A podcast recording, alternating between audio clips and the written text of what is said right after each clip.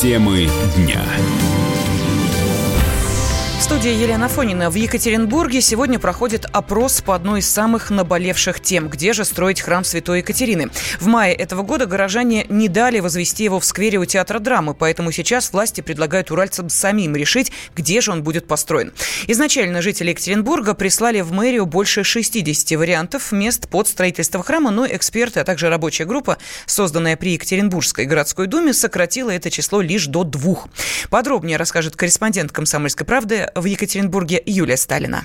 Опрос места под строительство собора Святой Екатерины в столице Урала активно продолжается. На данный момент явка составляет 2,58%, сообщает избирком. Проголосовали 28 тысяч 18 человек. А это значит, что необходимый порог в 1% пройден, и голосование уже можно считать состоявшимся. Опросные пункты работают с 8 утра, и в городе 51. Принять участие может любой житель Екатеринбурга с официальной пропиской на территории города. А в бюллетене всего две площадки. На Горького 17, а также территория на правом берегу Исети. Это все центр города. За процессом наблюдают волонтеры, активисты общественных организаций. Пока что никаких грубых нарушений не было. Судя по опрошенным после голосования избирателей, люди выбирали площадку на Горького. Само голосование закончится в 20.00. Результаты станут известны в понедельник.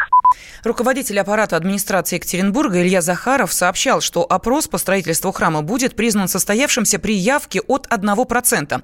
Это а, всего 10 857 человек. Этот порог был преодолен еще в 10 утра по местному времени, то есть буквально через 2 часа после открытия участков для голосования. Футболисты сборной России сегодня проведут важный матч отборочного тура чемпионата Европы по футболу. На выезде подопечные Станислава Черчесова играют с командой Кипра. Нашим нужно минимум набрать одно очко, чтобы досрочно выйти в финальную стадию чемпионата Европы по футболу 2020 года. В каком состоянии команды подходят к противостоянию, узнаем у спортивного обозревателя Андрея Вдовина. Мы все ждем, чтобы сборная России в матче с Кипром окончательно оформила себе путевку на чемпионат Европы 2022 года. И, честно говоря, к этому есть все предпосылки. Э, команда в очень неплохой форме. Лидер ее Артем Дзюба забивает превосходные голы. Средняя линия тоже работает как часы. Единственное, что огорчает, то, что, скорее всего, не сможет э, принять участие в матче Марио Фернандес, наш правый защитник. А это, на самом деле, большая проблема, потому что, несмотря на то, что он номинальный игрок обороны, через Марио Фернандеса наша команда выходит э, как раз из защиты в атаку. Как раз у э, него идет первая передача, и он дальше распоряжается мячом. Но ничего, есть в составе в распоряжении Станислава Черчесова и Караваев, защитник «Зенита», и защитник Краснодара Петров, который может сыграть на этой позиции. Так что я думаю, эта проблема как раз будет решена. Так что ждем э, победы, может быть даже ничьи, которая тоже с турнирной точки зрения устроит сборную России. Но все-таки хотелось бы, чтобы сборная России одержала еще одну победу. Возможно, седьмую подряд. Ну, надо сказать, что статистика на стороне сборной России. Команды провели между собой три встречи в отборочном турнире чемпионата мира 1998 года. Наши победили дома 4-0. Затем весной 1997 сыграли в ничью в гостях 1-1. Ну, а в феврале 2003 года наши выиграли у Кипра в Лимассоле 1-0 в полуфинале Кипрского международного турнира. В июне же команды играли между собой в Нижнем Новгороде. И в тяжелой игре россияне победили со счетом 1 1-0. Букмекеры тоже ставят на Россию, говорит президент букмекерской компании «Бинго Бум» Константин Макаров.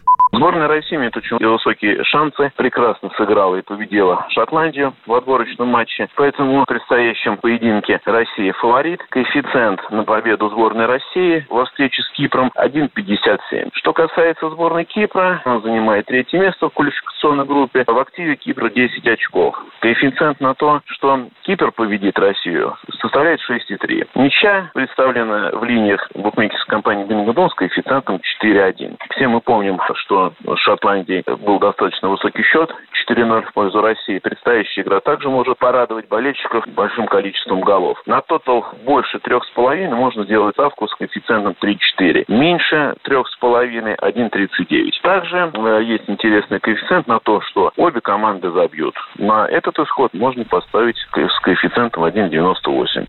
Матч начнется сегодня в 19 часов по московскому времени. Его прямую трансляцию вы можете посмотреть на Первом канале. Число жертв тайфуна Хагибис, который обрушился на Японию, становится все больше. Уже сообщается о 25 погибших. Еще 16 человек числятся пропавшими без вести. Около 150 получили травмы различной степени тяжести. В регионе объявлен максимальный уровень опасности. Власти попросили больше 6 миллионов жителей покинуть свои дома. И это не пустые предостережения, говорит ведущий специалист Центра погоды ФОБОС Михаил Леус. Практически на территории всего архипелага объявлен красный уровень погодной опасности, а в префектуре японской столицы и в близлежащих регионах уровень опасности фиолетовый. Это максимальный, который только может быть по градации японских метеорологов. Скорость ветра в центре тайфуна достигает 60 метров в секунду. Это очень сильный ветер. Тайфун далее будет двигаться к северу и ожидается, что в воскресенье своим краем он заденет заденет территорию Курильских островов. Там пройдут дожди, местами они будут сильные, за 12 часов выпадет около 50 и более миллиметров осадков. И э, наиболее неблагоприятным погодным фактором будет э, сильный ветер, который в южных районах Курил сохранит свою ураганную скорость. По расчетам порывы ветра в этой части нашей страны будут достигать 29-34 метров в секунду. Ну и уже в первый день новой недели тайфун потеряет свою интенсивность, превратится превратиться в тропическую депрессию и, уходя на северо-восток, покинет территорию Курильских островов.